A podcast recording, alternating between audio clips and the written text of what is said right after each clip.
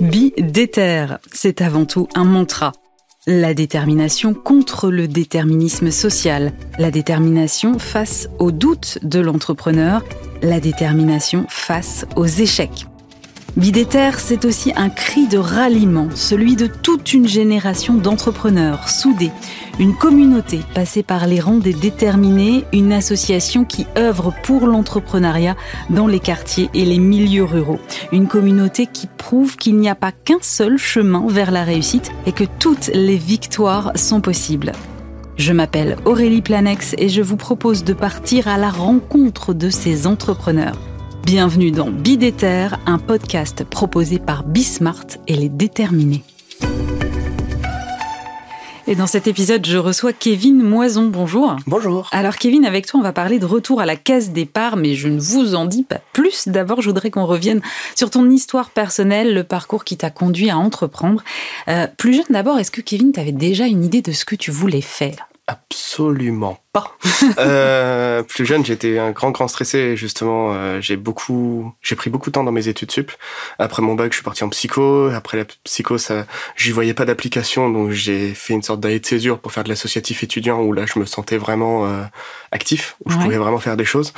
Finalement, j'ai dû retourner aux études parce que je savais bien qu'avec le niveau que j'avais, je pouvais pas non plus avoir un, un emploi. À ce moment-là, l'idée d'entreprendre n'était toujours pas dans ma tête. Hein. Euh, je fais une licence de sociaux parce que je me sens pas faire un master. Après, je vais faire mon master finalement dans le digital parce que j'ai obtenu un stage. Et en fait, c'est ça mon parcours étudiant, c'est que des des petites opportunités qui se sont passées dans ma vie où j'ai pu faire des choses et du coup, ça m'a fait avancer. Et finalement, à la fin de mon master, il y avait un master 2 entrepreneuriat mm-hmm. euh, qui permettait de se lancer. Et du coup, bah, toute l'année de M1, je me suis posé la question est-ce que finalement entreprendre, je le fais maintenant ou est-ce que parce que c'était toujours une idée dans un coin de ma tête. En fait, j'ai j'ai un peu ce besoin de liberté. Je, enfin, c'est je suis fan de manga, je suis fan de One Piece et l'envie de liberté, c'est quelque chose qui m'a toujours porté depuis tout petit. Et, et justement, en plus, c'était une grande peur que j'avais quand j'étais quand j'étais gamin de, de finir derrière un bureau finalement quand j'ai réfléchi aujourd'hui je suis derrière un bureau mais mais c'est toi qui l'as choisi c'est moi qui l'ai choisi c'est pas pareil. Et du coup je fais ce master d'entrepreneuriat finalement je décide d'entreprendre maintenant parce qu'il y a quelqu'un qui m'a donné un conseil. J'ai appris plus tard qu'il était chez Déterminé aussi. Euh, en fait c'est le meilleur moment pour entreprendre. T'as pas d'enfants à nourrir t'as pas de t'as pas d'énormes charges de la vie encore sur le dos. Et en fait c'est peut-être le moment le moins risqué. Surtout j'avais fait deux ans d'alternance j'avais pas l'emploi donc euh, enfin j'ai toujours pour l'emploi et du coup ça me permettait de vivre au moins pendant deux ans Ouais, c'est un petit filet de sécurité. Exactement. Et du coup, bah, je me suis lancé. Comment t'expliques cette espèce d'errance comme ça que tu as eu euh, pour euh, finalement arriver à trouver ta voie? Est-ce que c'est un moment, euh, des conseils d'orientation qui n'ont pas été les bons? Est-ce que c'est juste euh, un parcours de vie, un peu les hasards de la vie? Comment tu vois les choses, toi? J'ai le besoin de liberté. En réalité, c'est plus une très grosse peur du futur que j'ai depuis tout petit, je pense. Euh, je viens d'un milieu pas très riche et je voyais mes parents galérer très très régulièrement. Ça me donnait pas vraiment envie de grandir. Et, euh, du coup, je pense les errances d'orientation, c'était aussi, je voulais faire quelque chose que j'aime parce que je voyais justement depuis tout petit mes parents galérer dans quelque chose qu'ils aimaient pas spécialement. Euh, je voulais faire quelque chose que j'aime vraiment et j'avais, je savais pas moi-même ce que j'aimais. Et c'est finalement sur euh, l'année de M2, je me suis dit bon, euh, tu cherches la grande passion qui va diriger ta vie. C'est bien gentil, mais à un moment là actuellement t'aimes des choses. Recentre-toi. Qu'est-ce que t'aimes? Bah j'aime le football, j'aime les mangas, euh, je kiffe faire des tableaux Excel, mais ça n'a rien à voir. euh, bah t'en choisis une des deux. Je me voyais pas monter un truc dans le football parce que bah c'est un milieu très compliqué et avec euh, beaucoup de valeurs que je partage pas en interne. Et euh, par contre le manga, je me suis dit c'est quelque chose qui peut me faire kiffer, qui peut me qui peut me pousser au trip. Donc du coup je me suis lancé. Euh, et t'as choisi le manga plutôt que les tableaux Excel? Ouais, bizarrement. Euh, je... Finalement, j'ai quand même beaucoup utilisé Excel au début, et puis euh, après on grandit, on apprend qu'il y a des trucs qui permettent d'aller plus loin qu'Excel, et c'est sympa aussi. Comment tu as réussi à transformer ta passion pour, pour le manga, puisque c'est bien de ça dont ouais. il est question, euh, en un projet entrepreneurial? De base, c'est parti tout bêtement. Euh, comme j'ai fait une, une, école de communication, donc je me suis dit, allez, fais un truc tout bête. Tu prends ton téléphone, tu lances un compte Insta, et il y avait un truc que je voyais, c'était que les comptes qui, qui balançaient de l'actu autour du manga. Mm. C'est bien souvent, il prenait des vieux screen Twitter, il les balançait sur les réseaux, sur Insta, et je trouvais ça moche en vrai comme format, et j'en avais marre. Enfin, c'est quelque chose que j'aime pas vraiment. Enfin, chaque réseau a sa spécificité, son format, et c'est quelque chose que ça me frustrait un peu. Du coup, je me suis dit, bah, je vais prendre un modèle à la Hugo Decrypt. Je vais réunir cinq actus euh, autour du manga par jour et je vais balancer. J'ai fait ça longtemps. J'ai fait ça quasiment dix mois. Ouais. Sauf que je me suis cramé en vrai, euh, parce que euh, bah, c'est plus de trois heures de boulot tous les jours, en plus de mes études, en plus de mon alternance, en plus euh, de mon de mon mémoire de fin d'année. Et dès que les vacances d'été, donc le, le moment de pause a commencé à arriver, c'est là où j'ai commencé les, les, à voir les signes de fatigue. Ouais. Et surtout qu'entre temps, j'ai, bah, enfin, c'est quelque chose que tout le monde peut refaire en fait. Et d'autres personnes s'étaient lancées, notamment un compte euh, qui avait déjà 20 000 abonnés, qui a décidé de refaire la même. Du coup, automatiquement, il a eu beaucoup plus de visibilité. Donc j'avais l'impression de passer 3-4 heures de mon temps pour rien, parce que quelqu'un d'autre le faisait déjà avec beaucoup plus large échelle, même si j'essayais d'apporter plus de qualité, mais voilà. Donc euh, bah, mon tout premier pivot, on va dire, vient de là.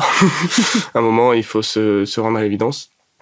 Et, euh, et puis après, surtout, je suis rentré chez Edeter.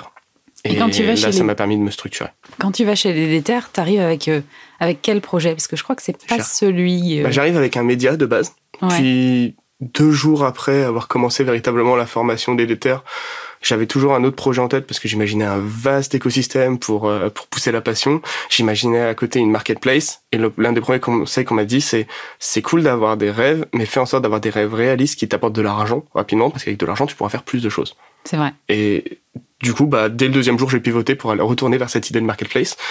Et finalement, euh, pendant toute la formation des je suis resté avec ça. Donc, c'était une marketplace pour les produits, réunir tous les produits dérivés manga sur un seul site internet.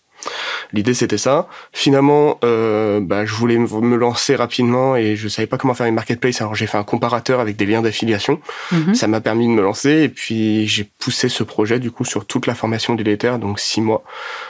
Euh, j'ai eu très peur de, la fameuse soutenance euh, modèle économique parce que je voyais bien qu'il y avait un problème, mais j'étais pas capable à ce moment-là de, mettre les yeux en face des trous et de me dire euh, tu vas un peu dans le mur, Kevin, parce qu'en réalité le taux d'acquisition pour récupérer un client était beaucoup plus élevé que ce que je gagnais vu qu'on gagne que 10% du produit, c'est le principe de l'affiliation, on récupère Ouais, qu'un petit sûr. pourcentage. Et en fait, il fallait vendre énormément et se faire énormément de visibilité du coup pour pouvoir réussir à être rentable. Et c'est un modèle qui m'a angoissé. Je- bah, les deux mois de fin de déter, c'était c'était un moment où j'essayais de me de pas voir ce problème et en même temps j'étais en mode suractivité parce qu'on avait eu la chance de, de vendre des produits dérivés en boutique. Euh, parce qu'à ce moment-là. Gros bazar, mais j'ai pris deux alternantes pour pouvoir m'aider, mais du Ah coup oui. il fallait les payer. Donc du coup, euh, fallait quand même se bouger. Ça m'a mis une pression pour aller chercher de l'argent et j'ai eu la chance de, coup, de faire une boutique à Sergi grâce au déterminé, euh, où j'ai vendu des produits dérivés manga avec un fournisseur officiel. Et euh, ça m'a permis de justement de combler ce trou et ça me permettait de, en même temps de pas voir que j'allais vers un mur. Mais dès que j'ai fini la formation, du coup, je me suis reposé. J'ai eu la chance de partir au Japon. J'ai kiffé comme jamais. et quand je suis revenu, j'ai fait bon, bon, maintenant il est temps de, de se poser véritablement et de se dire que bah ce que t'as fait, ton site internet, tout ça, c'est cool, mais il va falloir le jeter peut-être pour l'instant. Du coup, deuxième pivot. Euh, Retour à la case départ. Retour à la case départ. Que tu te dis à ce moment-là Euh, Où est-ce que tu trouves l'énergie pour repartir sur un nouveau projet? Ça a été plus difficile ce moment-là parce que en plus avec les déterminés j'avais vraiment l'impression de me structurer j'avais fait l'étude de marché les, les budgets prévisionnels etc j'avais cherché des solutions pour me dire ça je vais réussir à vendre. En vendant tant ça va aller comme ça. Et du coup ce moment-là ça a été vraiment compliqué et c'est à ce moment-là où j'ai rejoint Station F du coup avec deux bases de projet de comparateur mais le premier jour du coup où j'arrive euh, dans le programme Fighter dans le programme Fighters, donc c'est une sorte de concours à passer pour pouvoir euh, pour pouvoir rentrer. Et du coup, je suis rentré avec le modèle de comparateur, mais j'avais mis un truc un peu bullshit du type euh, on va faire payer les utilisateurs pour qu'ils viennent sur la plateforme, sinon ça tenait pas debout. c'est passé. Je pense qu'il y avait, enfin, le, le, le monde du manga est un monde qui, qui passionnait à ce moment-là. Enfin, on voit la passion qui s'est mise, de, surtout depuis le Covid. Du coup, euh, ils se sont dit, il y a peut-être une opportunité, mais il va ils m'avaient justement mis dans les retours, il va falloir revoir le business model. Et, euh, et en fait, le premier jour, j'ai totalement repivoté sur ma première idée, sur le média. Et de fil en aiguille, j'ai essayé de construire autour du média. Donc, euh, bah, je me suis dit, bah, je vais refaire des posts par rapport à manga. Et puis, encore grâce aux déterres, parce que ils m'ont donné énormément d'opportunités. En vrai, il y a plein d'événements avec les déterres, et si tu, si tu choisis bien les événements, euh, bah, tu peux, tu, enfin, tu rencontres des personnes incroyables. Et notamment, ils avaient fait un, une opération avec. Euh, attends, attends, attends, je me rappelle plus d'un nom. Désolé, je me rappelle plus du nom. en gros, on a eu la chance d'avoir des mentors qui sont venus d'un de l'environnement des industries culturelles et créatives. Et c'était l'événement qu'ils ont fait chez We Are, c'est ça C'est ça, We Are. Euh, et du coup, j'ai été à cet événement et j'ai eu la chance d'avoir une mentor qui justement travaillait dans l'environnement des médias et du coup, elle m'a posé des questions ultra pertinentes du type ouais, mais ton média il va où? C'est quoi l'ambition de ton média euh, plus tard? Et je me voyais pas devenir une sorte de BFM TV du manga, donc j'ai réfléchi, j'ai réfléchi. En parlant avec une amie de Station F, elle m'a dit mais c'est quoi les valeurs que tu veux apporter? Et finalement, je me suis remis face à moi-même, qu'est-ce qui moi m'animait et je me rends compte en fait, bah, mes problèmes d'orientation que j'avais eu tout au long de ma vie, c'était quelque chose qui m'avait poussé. Donc je me suis dit, je vais faire un média autour de l'orientation dans les métiers du manga. Et de fil en aiguille, en fait, bah oui, mais quitte à faire un média autour de l'orientation, bah, autant les aider à trouver un travail. Mhm. Et du coup, bah, j'arrive finalement au recrutement. Et quitte à faire du manga, bah ouais, c'est bien gentil, mais tu vois qu'en fait, tu peux discuter avec des gens également du webtoon qui est très proche, des gens de l'univers du gaming, les, la cible est quasiment la même. C'est pas totalement la même, hein, je dis pas, je dis pas ça, mais en vrai, c'est, c'est des cibles qui se rapprochent. Euh, en fait, tout l'univers de la pop culture asiatique. Et ça, ça a été euh, les 6, 7, 8, 9e pivots, parce que je les comptais plus à un moment. Mais, euh, et finalement, on en arrive là où j'en suis aujourd'hui.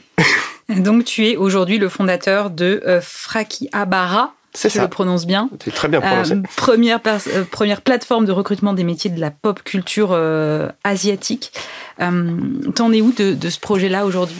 Alors, aujourd'hui, la plateforme est créée. Moi, ce que j'essaye de faire, du coup, la plateforme, si vous voulez la voir, c'est frakiabara.com. Donc, euh, comme le quartier Akihabara, mais avec FR devant. L'idée, c'était de créer un Akihabara français. Et euh, qui est le quartier populaire qui a lancé véritablement la pop culture asiatique euh, depuis le Japon. Et euh, du coup, la plateforme est lancée. Là, ce que j'essaie de faire, c'est d'automatiser pour faire en sorte que les offres d'emploi arrivent automatiquement sur le site. Comme ça, il y a très, très régulièrement des offres. Mm-hmm. Pendant ce temps-là, je travaille avec des entreprises en particulier. J'ai pu faire un, recrutement pour une grande entreprise coréenne il y a pas très longtemps. Et euh, bah, d'ailleurs, il est encore en cours en ce moment. Et, du coup, on essaye d'accompagner et euh, ça se lance progressivement. Dès que les offres arrivent automatiquement, je sais que c'est quelque chose qu'on pourra diffuser auprès du grand public. Et ça, c'est vraiment cool. J'ai vraiment hâte.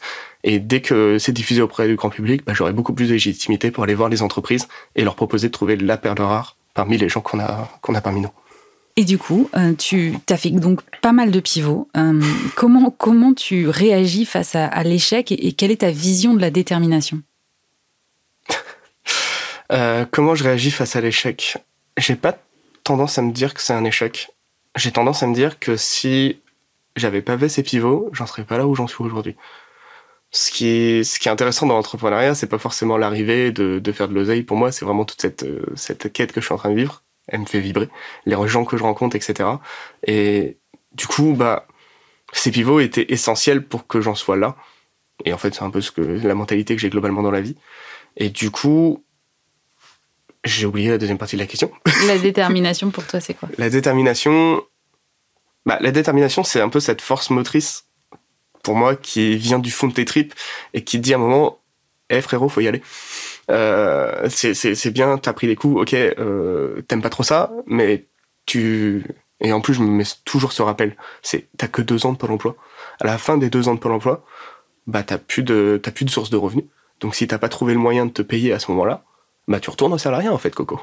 Et donc euh, bah cette détermination, c'est un peu cette rage de vaincre à l'intérieur de moi pour moi d'aller pousser ses limites jusqu'à être capable à la fin du Pôle emploi de se dire j'ai réussi, je suis capable de, de, de, vivre avec ce que je fais. C'est le défi. C'est quoi le plus important pour toi? C'est d'arriver à concilier ton projet entrepreneurial avec ta passion ou c'est de te dire, voilà, j'ai mon besoin de liberté, je veux être mon propre chef et surtout le salariat plus jamais? Les deux. Les deux. Parce que, comme je disais au début, j'ai besoin d'aimer ce que je fais. En fait, j'ai quand j'ai cherché à entreprendre, j'ai pris quelque chose qui me passionnait parce que je savais que si c'était un truc lambda, j'allais abandonner au bout de deux mois, ça m'aurait pas poussé suffisamment en avant. J'aurais pas eu cette euh, rage de vaincre. Mais euh, du coup, j'ai toujours besoin de de sentir cette passion au quotidien parce que ça aurait pu vraiment de sens.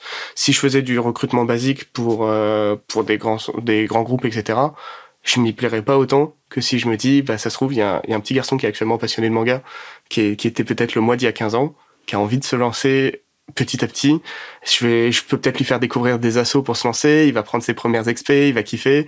Et petit à petit, de fil en aiguille, il va faire des stages. Et après, ça se trouve, il va rentrer dans, dans une grande maison d'édition. Il va pouvoir accompagner le futur, le One Piece de demain.